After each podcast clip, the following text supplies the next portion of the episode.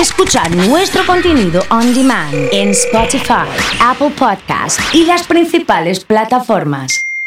Comunidad Fan. Y el mundo del espectáculo no da para, para asombros. Hace un par de días Gaby nos contaba la separación de, de Vicuña con la China Suárez, pero la China Suárez también fue noticia por otra cosa.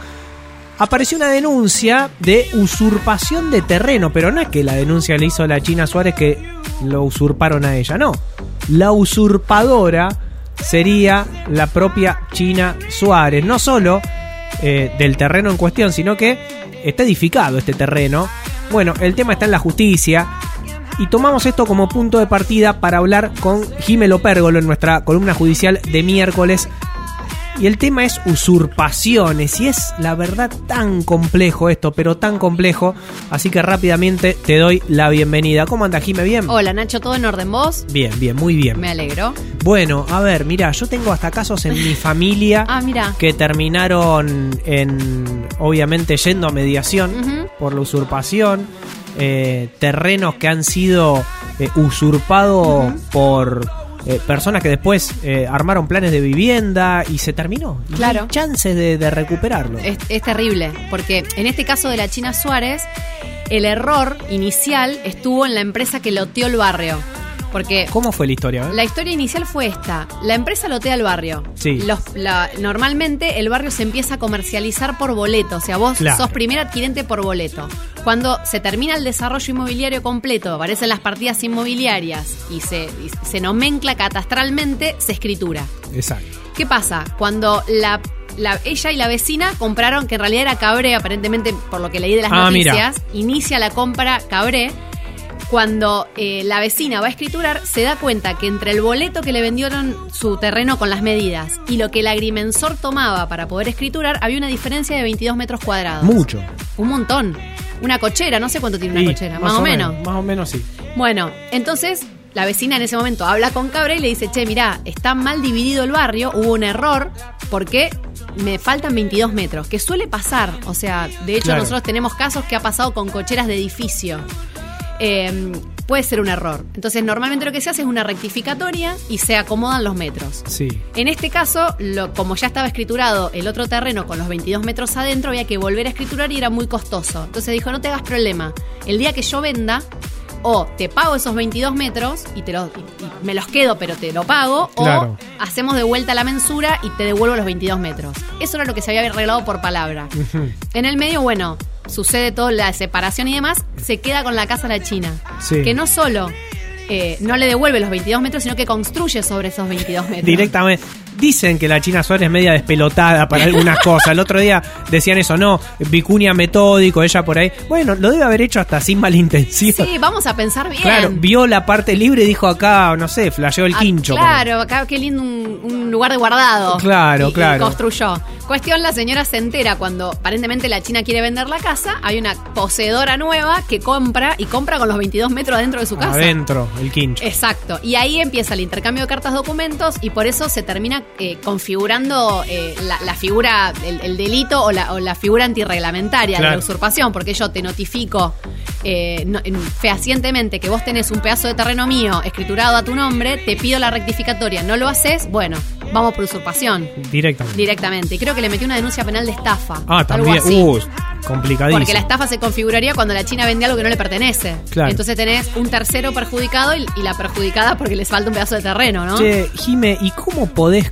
cubrirte ante una posible usurpación? Porque sacarlo después es muy difícil. Es re difícil. La verdad que es un dolor de cabeza terrible porque ojalá te enteres rápido de que te lo usurparon. Porque el otro problema es que vos no te enteres que te lo estaban. O sea, por ejemplo, que vos tengas un terreno en un lugar donde no vivís. Sí. y te y no fuiste nunca, no fuiste más y vos pagás el impuesto desde tu casa. Y el día que te llega una demanda de usucapión que dice ¿Qué eh, significa? la usucapión es la adquisición por eh, por el paso del tiempo de un derecho de propiedad.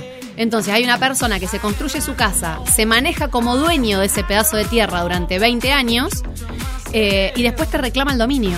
Te viene Claro. y te dice, yo ya sé que es tuyo, pero yo hace 20 años que cuido este, este pedazo, pago los impuestos, corto el césped, me construí mi casa, Bueno, todos los vecinos saben que es mío. Eso mismo en mediación le dijeron a, a- a familiar mío. ¿Y qué pasó? Yo te lo mejoré. Claro, Le- yo te lo cuidé. Pero, pero yo no te lo pedí. Claro, pero tampoco fuiste a ver dónde, cómo estaba. Y bueno, pero es mío. Y bueno, exacto. Entonces la defensa es como no te asomaste a ver cómo estaba y yo me estaba ocupando, ahora es mío. Qué locura. Es una locura, porque aparte pensar que el derecho de propiedad es uno de los derechos fundamentales que, que protegen la paz social.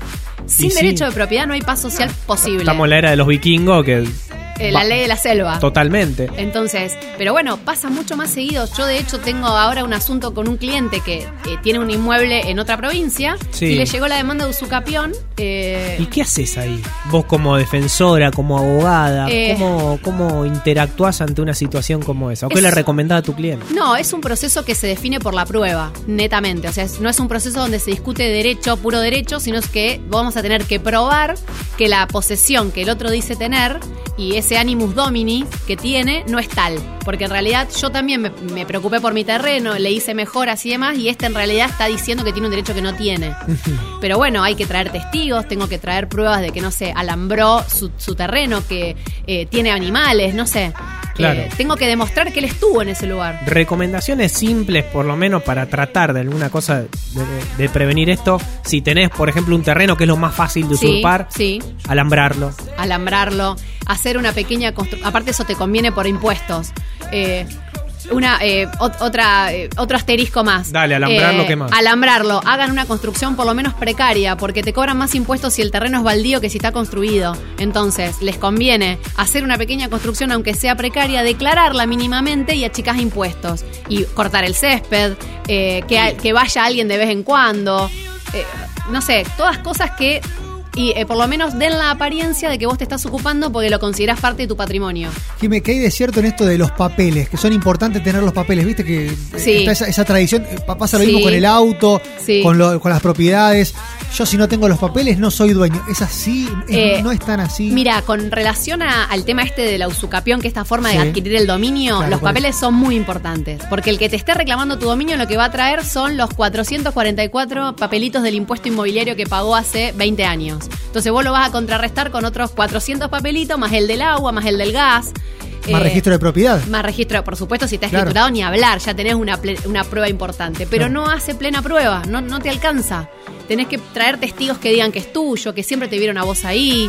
Qué increíble Es un no dolor de alcance la escritura. No, no, es terrible. Se es me, un vino, dolor de cabeza. se me vino la serie Ocupas a la Y cabeza. sí. Bueno. Eh, de un momento del país que, que se veía mucho y que se, se sufría mucho eso. Sí, claro, y la- en realidad y hay propiedades en el centro que lo sufren, lo que eran antiguas pensiones, que por ahí el dueño original murió y los sucesores no vinieron a hacerse cargo muy prontamente y la gente quedó viviendo ahí y no la saca nadie.